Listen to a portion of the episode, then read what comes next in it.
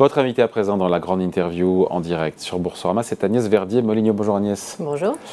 Directrice de l'IFRAP, bon, euh, il faut qu'on parle de ce projet de budget 2023 qui vous fait déjà ricaner. C'est vrai qu'on a un peu ricané, moi j'ai un peu ricané, quand j'ai écouté Bruno Le Maire nous dire la France est à l'euro près. non mais c'est ce qu'il nous a dit en présentant son projet de budget 2023. Est-ce que ça appelle un commentaire quand on sait que la France va emprunter 270 milliards d'euros l'année prochaine sur les marchés. Ça vous a fait ricaner ou pas entendre cette phrase? Bah, Ça appelle un énorme commentaire parce que ça fait combien d'années qu'on tire la sonnette d'alarme en disant attention, on dépense beaucoup trop, on dépense plus que nécessaire. Euh, pendant la période de Covid, nous, on a dit à la Fondation IFRAP, mais euh, on aurait pu dépenser moins, on aurait pu faire moins de chômage partiel, on aurait pu arrêter moins l'économie. D'autres pays l'ont fait. On a eu une récession à 7,9 euh, en 2020. On s'en souvient, les Allemands étaient autour de 5. C'est le rétroviseur, ça, Agnès. Alors, moi, je vous parle du projet de budget 2023. Oui, mais dire qu'on est à l'euro près alors qu'on a dépenser sans compter des milliards et des milliards sur les années qui viennent de s'écouler et, alors qu'on montre un budget avec une croissance qui est vraisemblablement surévaluée et qu'on est encore à 56,6% de dépenses publiques par rapport à la richesse nationale, euh, c'est quand même sidérant, non? Euh, On est quand même le pays qui dépense le plus au monde. Qui, qui dépense plus que nous en dépenses publiques? Par rapport, au PIB. par rapport à la richesse nationale. Mais, mais personne. Et, d'ailleurs, vous avez dit 270 milliards de besoins de financement l'année prochaine de l'État. De l'État. Que de l'État. On n'est pas toute administration publique confondue. Hmm. Si on prend la totalité, nous, on est à plus de 300 milliards quand on compte tout le monde. 320, 330. Les, les Premier années, emprunteur de la zone euro. les années antérieures, on a dépassé les 400 milliards. Euh, ça veut dire quoi? Ça veut dire qu'on on, on emprunte quasiment le même niveau que le budget de l'État. Enfin, c'est complètement fou. Euh, donc, est-ce Il affirme qu'on est sorti du quoi qu'il en coûte, Bruno Le Maire. On a comme sentiment que le gouvernement a sorti le carnet de chèques là, pour ce budget 2023. Mais oui, mais on, sort le carnet de chèques tous les jours.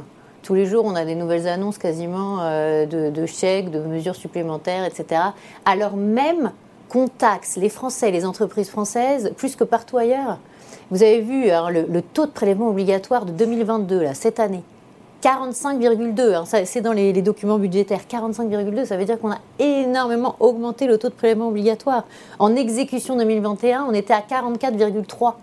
Donc on fait des chèques d'un côté, mais de l'autre, on ponctionne comme on n'a jamais ponctionné. La recette de TVA cette année, c'est 204 milliards. La recette de TVA prévue en 2013, 2023, pardon, c'est 214 milliards. Ça veut dire quoi? Ça veut dire qu'on est, on est dans des niveaux. Mais il y a de la croissance, il y a de la croissance, donc il y a plus de, plus de consommation et plus de TVA. C'est aussi, hein. l'inflation. C'est aussi l'inflation. On a des recettes aussi euh, d'impôt sur le revenu euh, qui sont euh, gigantesques. Pourquoi? Bah, Parce qu'on n'a pas revu le barème en temps réel, mm. alors qu'avec le prélèvement à la source, on aurait pu revoir le barème de l'inflation en temps réel. Agnès, est-ce que ce projet de budget 2023 protège bien les ménages contre cette inflation? 45 milliards d'euros de brut, c'est brut, hein, pour ce bouclier énergétique afin de limiter les prix, euh, enfin de la flambée des prix de l'énergie, du gaz, de l'électricité. Est-ce que les Français sont bien protégés? Bah, vous, avez dit, vous avez dit c'est brut. Ça veut dire quoi? 45 milliards brut. Parce qu'il y a d'autres recettes liées euh, notamment aux énergéticiens, aux énergies renouvelables. C'est ça. Et en fait, dans le budget, c'est pas 45 milliards ça a un impact sur le, déficit de 16 et les crédits ouverts sont de 12. Alors pourquoi il communique sur 45 milliards le gouvernement? Bah, C'est très compliqué à évaluer parce que pour l'instant on n'a pas toutes les données euh, sous-jacentes. Donc c'est un bouclier à 16 milliards? Bah, on verra, mais le truc, c'est qu'en fait, c'est 45... Vous êtes, contente, c'est moins, c'est trois fois moins. Non, mais le, sujet, c'est qu'il faut arrêter avec tous ces milliards qui sont surgonflés et peut-être revenir à, la réalité. On va encore payer énormément d'impôts en 2023. Hein, beaucoup plus que ce qu'on nous annonce par rapport au PIB, parce qu'on nous dit qu'il y aura une baisse euh, du taux de prélèvement obligatoire à 44,7, euh, alors que franchement, c'est tout à fait improbable que ça baisse autant, puisque la croissance, elle est prévue à 1%. Déjà, la Banque de France dit que euh, ce sera plutôt 0,5. Nous, à la Fondation IFRAP, on a évalué le plan de sobriété et on pense qu'en appliquant le plan de sobriété tel que veut le gouvernement, c'est-à-dire qu'on soit à moins 10% de, sur consommation d'énergie en 2023, bah, à ce moment-là, c'est un impact sur le PIB qu'on a évalué autour de 0,9. Ça veut dire qu'on aurait on déjà territoire négatif. quasi pas de croissance, quoi. Franchement, ça dépend si on part des prévisions de la Banque de France ou du gouvernement, mais bon, voilà, on va clairement, c'était votre plateau d'avant, on va vers, clairement plutôt vers la récession euh, que vers de la croissance. Donc, la question, c'est comment ils évaluent leurs 45 milliards par rapport à quel prix de l'énergie. Le prix peut aussi à un moment baisser, on l'espère tous d'ailleurs, on croise les doigts. le Brent, le, pétrole a baissé, on a 85 donc, dollars. Donc, c'est pas du tout sûr que ça coûte exactement ça. Et la question, c'est est-ce qu'on est protégé pour l'avenir? Moi, je réponds non.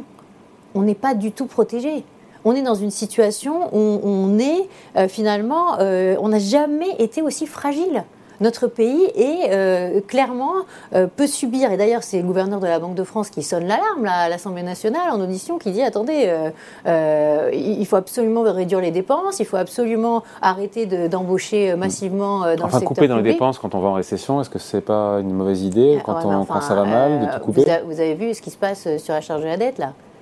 Non, mais ça va, ça reste maîtrisé, on est à 50. Euh, maîtrisé, maîtrisé euh, jusqu'à. 2022, 52 milliards, 2023, 51, on reste dans les mêmes niveaux de 51,7 prévu euh, l'année prochaine. Mais, mais l'année dernière, c'était combien? C'était 38 milliards. Non, ça c'était dans la prévision de loi de finances. Non, mais l'année dernière, 2021, la prévision de loi de finances 2022, c'était euh, autour de 38 milliards ou 39 milliards. Et puis finalement, on a explosé le compteur, on a euh, dépassé oui, les... Oui, mais en réel, on restera autour de 50 milliards d'euros entre 2022 et 2023. On dépasserait en, dépasserait en 2022 50 milliards, autour de 51 et quelques. Mais c'est en comptant qu'on ne va pas dépasser en taux OAT à 10 ans de la France 2,6. 2,6% en 2023, on, y est déjà. On, y a combien là? Vous pouvez me dire? On est à 2,6, 2,7 2,67. Oui, voilà. Donc on a déjà dépassé. Donc ça veut dire que vraisemblablement, le coût charge de la dette euh, envisagé pour 2022 par le gouvernement, il est potentiellement déjà caduque, parce mm. qu'on va déjà être au-delà de 2,6. Comme... Après, Agnès, un point de pourcentage de hausse, les calculs ont été faits sur 2023, c'est 2 milliards de plus. Oui, mais après, après, il y a un effet boule de neige. Mais non, mais attendez, euh, là, en juillet, on avait déjà eu une charge de la dette aussi importante que la totalité de l'année 2021. Donc ça va beaucoup plus vite que ce qu'on croit. Et puis il y a les OAT indexés sur l'inflation il y en a quand même 10% de la dette négociable. Ça veut dire quoi? Ça veut dire que chaque fois qu'il y a plus d'inflation que prévu, ça nous coûte plus cher que prévu. Et on est quand même allé jusqu'à indexer une grosse partie de, la dette indexée sur l'inflation sur l'inflation européenne et pas sur l'inflation française. Et vous savez que l'inflation en Europe, elle est plus élevée. Donc tout comment expliquer Agnès, comment expliquer que les oppositions dénoncent un budget d'austérité antisocial une fois qu'on a dit tout ça? L'opposition, elle dénonce toujours euh, des, choses qui ne sont pas forcément euh, exactes. La, question maintenant, c'est est-ce qu'on peut euh, mettre sur la table un plan de redressement des comptes publics qui tienne la route et qui soit crédible vis-à-vis des marchés? Parce que ce que craignent les, personnes qui sont à l'intérieur du système aujourd'hui et qui ne peuvent pas parler, ils craignent quoi? Ils craignent une attaque des marchés sur, sur notre dette mais et on est hyper fragile. Mm. Là, on, va dépasser les 3 000 milliards de dettes au sens de Maastricht, c'est-à-dire hors euh, dette, hors bilan, etc., euh, l'année prochaine. Euh, si on suit la projection gouvernementale, en 2027, on sera à 3 500 milliards de dettes. On n'est pas du tout dans un, frein au niveau de dette publique français. On a ces besoins de financement de plus de 300 milliards d'euros par an pour faire tourner la boutique France et qu'on va chercher à l'extérieur, auprès d'investisseurs étrangers, souvent, hein, euh, euh, puisqu'il y a 50%, autour de 48% de notre dette qui est détenue par des investisseurs non résidents. Et la question, c'est jusqu'où ils vont nous suivre en considérant que la France est crédible. Hmm. Moi, je pour l'instant, ils suivent. Pour l'instant, ça ouais, suit. Hein. mais je crois qu'on est bientôt au point de rupture et qu'il faut être très vigilant. C'est pour ça que la question de la réforme des retraites, c'est pas juste euh, un petit débat entre nous euh, pour se dire attends, est-ce qu'on le fait passer en janvier, est-ce qu'on le fait passer en novembre, est-ce que ça passe par amendement? Tiens, pourquoi on ferait pas un PLFSS euh, R, c'est-à-dire une loi de finances rectificative, une loi de financement de la sécurité sociale rectificative, en, janvier. pour pouvoir passer la mesure, mais pouvoir utiliser aussi le 49.3 On est dans la bidouille là aujourd'hui sur mm. ces sujets, alors que c'est un énorme sujet de souveraineté, de solvabilité, d'équilibre euh, de, nos comptes sur, sur le moyen long terme. Est-ce qu'on peut le dire aux Français Agnès, sur les entreprises, elles n'ont pas trop à se plaindre, même si la baisse de la CVE va se faire sur deux ans, donc c'est moitié moins que ce qui était attendu. La réaction du MEDEF est sévère hein, en parlant de, ce projet de budget. Elles n'ont pas trop à se plaindre non plus, les boîtes, non? C'est le problème, David, c'est qu'on a demandé beaucoup de choses aux boîtes ces derniers temps. Hein. Nos entreprises, elles ont dû s'arrêter de produire, elles ont dû mmh. changer. Elles ont été aidées aussi. Elles, ont été aidées, elles ont été aidées, mais hein. je crois qu'il faut jamais oublier une chose. Le chômage partiel, c'est pas trop pour les entreprises, c'est quand même pour les salariés. Hein. Mm. Euh, bon. Euh, les PGE, euh, oui, c'est super, mais il faut bien les payer maintenant. Hein. Mm. Et c'est un peu le cadeau empoisonné. As le premier effet est sympa, le deuxième effet est un peu moins sympa quand tu as le boomerang et qu'on te dit Ah oui, bah ça va être compliqué pour payer. Et là, il y a plein de boîtes qui sont dans cette situation aujourd'hui, beaucoup plus que ce qu'on croyait d'ailleurs. Donc euh, la question, euh, c'est est-ce qu'on n'est pas encore dans une logique où on taxe beaucoup trop nos entreprises? Moi, je le pense on aurait dû mettre sur la table tout ce qu'on avait de financement euh, d'emprunts européens, les, 39 milliards là. On aurait dû faire une baisse tout de suite massive des taxes de production. Au lieu de ça, qu'est-ce qu'on fait? On ergote, on dit ah bah attends, euh, la suppression de la CVAE, on va pas la faire en, un an, on va la faire, en, deux, ans. On fait que 4 milliards. D'ailleurs, Bruno Le Maire a répondu au patron de MEF en disant qu'ils sont bien gentils de vouloir nous demander d'accélérer euh, le désendettement et la baisse de la dépense publique. Dans ces cas-là, faites des efforts aussi et ne demandez pas des, baisses d'impôts. Oui, mais les, les, efforts des entreprises ils sont énormes. On est en ce moment même à la Fondation IFRAP en train de calculer à combien d'écart on est entre les entreprises françaises et les entreprises de la zone euro en, poids des prélèvements obligatoires qui pèsent sur nos entreprises. C'est 200 milliards le chiffre, non Mais 140 milliards, c'était le dernier chiffre qu'on avait. On va voir maintenant si ça s'est amélioré. J'ai pas encore les chiffres euh, mm. sous la main, mais le sujet, c'est que c'est énorme le poids euh, fiscal et, social qui pèse sur nos boîtes par rapport aux autres pays.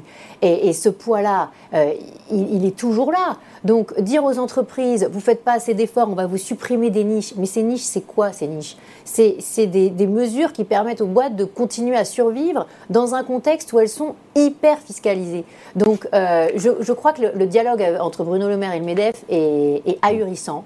Euh, d'autant plus que je trouve que le patronat a été quand même toujours hyper supporter ces deux dernières années.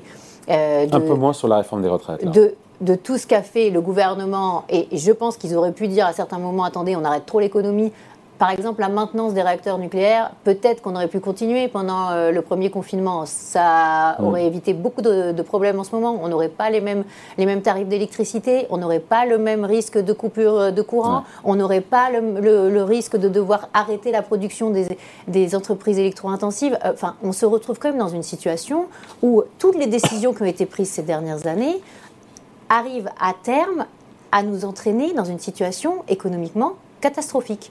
Donc euh, je crois que là, dans la relation euh, entre le patronat euh, et, le gouvernement, c'est en train de se rééquilibrer, de se rétablir, et c'est peut-être pas plus mal, parce que je trouve qu'il faut un, un vrai dialogue euh, qui soit pas euh, inféodé, mais qui soit un peu plus euh, musclé, pour dire attendez, la, réalité de la compétitivité des boîtes en France, c'est pas du tout ce qu'on nous dit, c'est pas du tout l'Eldorado de l'investissement qu'on imagine. Et si on veut redresser les choses, si on veut renouer avec de la vraie croissance, si on veut créer de l'emploi massivement, si on veut avoir une richesse nationale qui à nouveau est florissante, il y a un énorme boulot à faire en face parce que la compétitivité des boîtes, elle n'est que le reflet du manque de productivité euh, des administrations françaises. Mais nous, on le voit tous les jours. Hein. On, parlait là des, questions d'arrêt de, travail. Euh, c'est dans la loi de finances euh, de la sécurité sociale. Des remboursements des arrêts de travail délivrés en téléconsultation lorsqu'ils ne sont pas délivrés par le médecin traitant.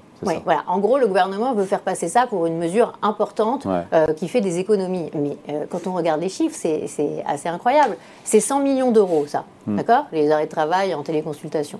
100 millions d'euros avec des, arrêts de travail qui, dans le, le privé, coûtent en indemnité journalière autour de, 10 milliards d'euros par an. Et dans le public, on ne sait pas combien il y a d'indemnités journalières exactement, mais la Cour des comptes a évalué qu'autour de 12 milliards d'euros, le coût de tous les arrêts maladie qui sont en autofinancement, hein. il n'y a, pas de Chaque caisse, etc. Oui, donc, donc je veux dire, on parle de 100 millions d'euros et, on met sous le tapis euh, des milliards d'économies qu'on pourrait faire. Sur les économies, justement, Agnès, elles sont assez rares dans ce budget, à part cette mesure-là.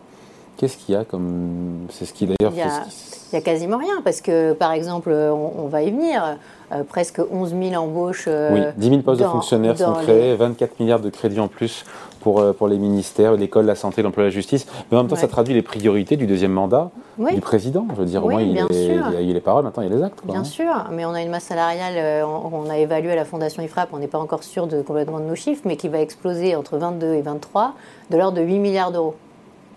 Mais attends, euh, et, là, c'est pas uniquement les embauches des 11 000 et quelques agents, parce qu'en réalité, ça, c'est un demi-milliard euh, supplémentaire.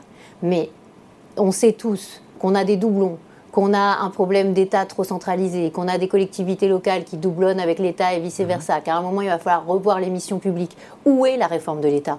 Où est la, décentralisation réelle euh, de l'organisation euh, du pays? Pourquoi est-ce qu'on a empilé autant de strates entre les communes, les intercommunalités, les régions, les métropoles, l'État déconcentré, la Sécu, euh, toutes les caisses sociales? Pour finalement euh, arriver à, ce surcoût de nos services publics. Oui, mais j'entends, mais là aujourd'hui, il y a une situation économique qui est euh, hautement incertaine. Euh, est-ce qu'on ne peut pas en vouloir au gouvernement de déployer comme ça des amortisseurs économiques? On, on voit bien que la plupart des pays européens qui nous entourent ont aussi, eux, ouvert en grand les vannes de la dépense publique, du budget pour contrer justement ce choc Alors, inflationniste. Citez-moi un pays qui a 57% de dépenses publiques par ah, rapport au PIB. Ça, c'est un autre sujet. Non, mais allez-y, j'attends. Ah non, mais la réponse, effectivement, c'est la France, on est vice-champion du monde. Non, mais j'attends, parce qu'on nous dit tout le monde fait ça. Mais personne ne fait ça. Personne Ils le font, mais en partant de niveau non, mais de dépenses plus bas. C'est assez incroyable quand même de, de raconter en permanence que tout le monde fait ça alors que personne ne le fait non, on le fait, mais d'autres pays le font, mais avec des, un poids des dépenses publiques plus faible dans la richesse nationale. Oui, mais pas, pas, plus faible, un peu plus faible. Plus faible, beaucoup plus faible. Par Parce que, je à la zone euro, on a quoi? On a 5 points de, en dépenses publiques? On va parler en milliards, comme ça, ça va, ça va expliquer les choses euh, à ceux qui nous suivent. C'est très simple. Entre la France et la zone euro hors France, en moyenne, tous les ans, c'est de l'ordre de 260 milliards de dépenses publiques en hmm. plus. Ben, on vit mieux en France. Euh, j'aimerais bien savoir ce qui est mieux en France dans nos services publics. Vous pouvez me dire, citez-moi un service public qui, est, mieux qu'ailleurs dans la zone euro. Alors, l'école, l'hôpital, on, peut, on peut tout dire. Le, pénitentiaire, la justice. Donc, est-ce qu'à un moment, on ne peut pas se réveiller et se dire que c'est pas parce qu'on rajoute du pognon, hmm. pognon, c'est pas parce qu'on rajoute des postes que ça va mieux? Peut-être qu'à un moment, il faut ouvrir la boîte noire. Et cette boîte noire, on ne veut pas l'ouvrir. Mm. Euh, normalement, c'est le rôle du Parlement, c'est le rôle des citoyens, c'est le rôle de, tous les observateurs indépendants. Indépendants, c'est important, il faut le souligner plusieurs fois, hein, parce que quand on conteste un peu les chiffres, qu'on dit attention, euh, peut-être que vous n'avez pas les bons chiffres, peut-être qu'il faudrait prévoir de l'inflation, ah non, non, non, il n'y aura pas d'inflation. L'inflation, elle va être euh, très momentanée, elle ne va, elle va pas durer. Alors, euh, euh, nous, à la Fondation IFRAP, on l'avait dit après les dépenses publiques qu'on a eues et la planche à billets qu'on a fait marcher, c'est sûr qu'on va vers une période d'inflation. Ce n'est pas la guerre en Ukraine toute seule qui nous emmène mmh. aujourd'hui dans l'inflation qu'on a. Donc, ouvrons les yeux. Vous dites, la, la situation économique est incertaine. Bah oui. Mais qui nous a mis aussi dans une situation économique aussi incertaine? Euh, je crois qu'à un moment, on ne peut pas être juste euh, la cigale, tranquille. Non, mais la stratégie zéro Covid en Chine, la guerre en Ukraine, le gouvernement français n'y est pour rien. Hein. Oui, enfin, on n'était pas obligé non plus de dépenser autant sans compter, faire du chômage partiel à gogo, euh, pas regarder si euh, véritablement il y a plein de boîtes qui auraient pu continuer à bosser beaucoup plus, et vous le savez très bien, on en a plein autour de nous. Donc la question aujourd'hui, c'est est-ce que euh, on a pris les bons choix? Nous, on n'a pas pris les bons choix. Est-ce qu'on a, est qu'on a été à l'euro près pendant les mois qui viennent de s'écouler derrière nous? Non, on n'a pas regardé chaque euro d'argent public utilisé, et pourtant on était déjà dans une situation hyper tendue.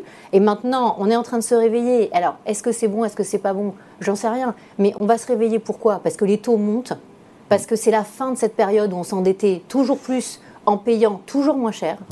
Donc ça, c'est factuel. Euh, oui. Ça, a priori, c'est derrière nous pour un, pour un, bon moment. bon moment. Et je vais vous dire, quand, quand, le niveau de charge de la dette va être au niveau du budget d'éducation nationale de l'État, je pense que là, on va commencer à flipper parce que vous savez quoi? Aujourd'hui, c'est le deuxième poste de dépense. D'accord La charge d'intérêt Ouais, c'est juste derrière l'éducation. Quand ça va passer devant, je pense qu'on va commencer. L'éducation, c'est quoi 70 milliards On est autour de 67 euh, milliards. Donc euh, là, euh, ouais, vous voyez, on va, on va, mm. arriver dans des, dans des niveaux où on va dire attendez, qu'est-ce qui. Qu'est-ce qui se passe? Le premier poste de dépense, quand ce sera la charge de la dette, on pourra plus dire ah mais non mais la dette c'est pas un problème. bon et là, là il va falloir changer de paradigme il va falloir se dire, ah bah oui, peut-être qu'il y a un problème de temps de travail dans les administrations, peut-être qu'il y a un problème d'organisation, peut-être que les agents ne sont pas valorisés pour le travail qu'ils font, peut-être que le statut de la fonction publique à vie, c'est pas la bonne idée, peut-être que donner 20% de pension supplémentaire aux agents publics pour les mêmes niveaux de cotisation, bah, c'est peut-être pas la bonne idée non plus parce que ça nous coûte de l'ordre de 30 milliards d'euros par an supplémentaires et pour chacun d'entre nous, c'est quand même super cher. Tout ça pour leur permettre de partir en plus plutôt à la retraite que dans le, dans le secteur privé. Donc, à, un moment, il faut peut-être mettre les choses sur la table. Vous voyez, on parle des retraites, mais on ne parle jamais du surcoût des pensions publiques. Alors que le problème des retraites français, il est avant tout là.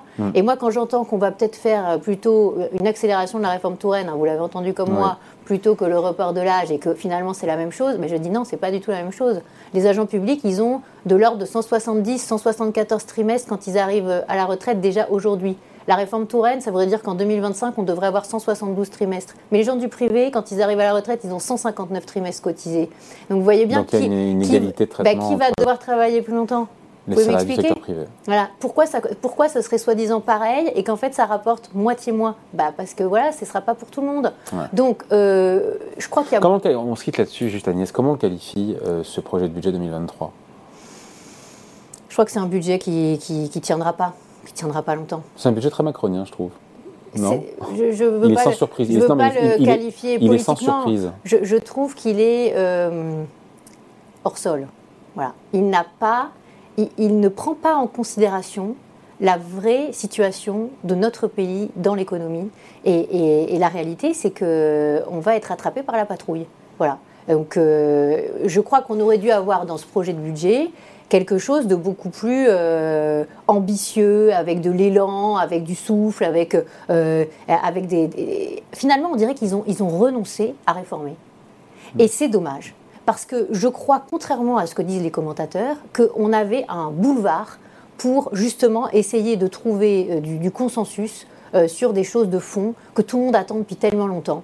Depuis combien de temps on nous parle de simplification? Depuis combien de temps on nous parle de, décentralisation? Depuis combien de temps on nous dit que finalement nos services publics sont plus chers à produire Qu'il faudrait une allocation sociale unique qui serait gérée par Bercy et pas distribuée avec des. on ajoute toutes les aides et à la fin on arrive à, dissuader les gens d'aller travailler, etc. etc. Tout ça, mais tous les Français, euh, en grande majeure partie, attendent ces, réformes-là. Et, pour autant, euh, on procrastine. Et alors que ça, ça rassurait les marchés, ça, permettrait d'avoir une charge de la dette qui explose moins, etc.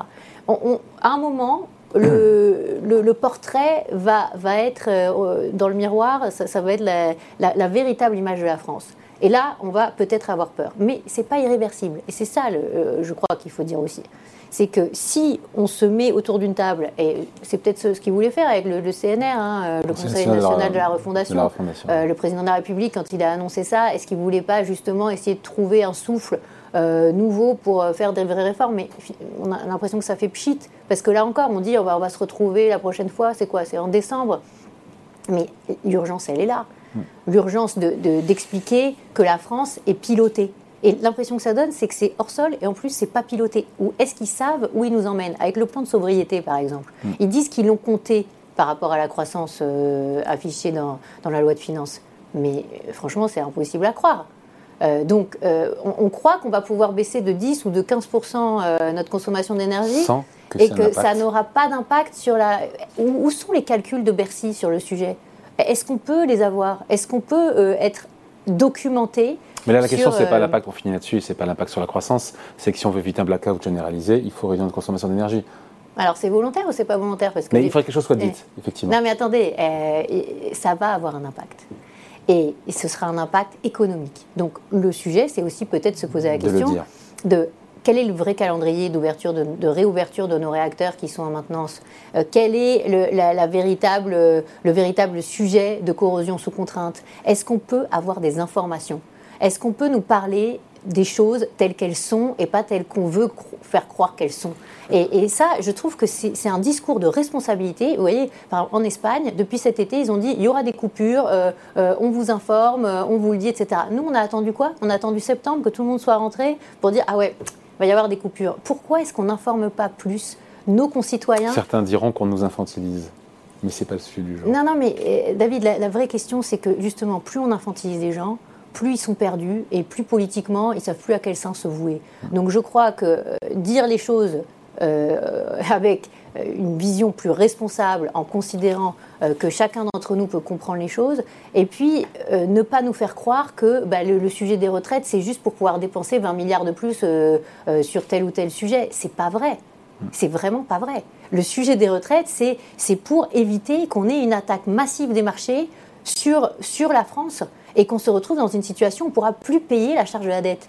Est-ce qu'on peut nous dire les choses comme ça Réponse peut-être dans les prochaines heures, puisqu'on sait que le gouvernement, après, il devrait communiquer. Il y a une réunion qui est prévue aujourd'hui avec le chef de l'État. Oui, communiquer sans faire de la communication, mais communiquer en vérité. Bon, merci de passer nous voir. Toujours un plaisir d'échanger avec vous. Agnès Verdier-Molinier, directrice de l'IFRAP, invitée de la grande interview en direct sur Boursorama. Merci. Merci David.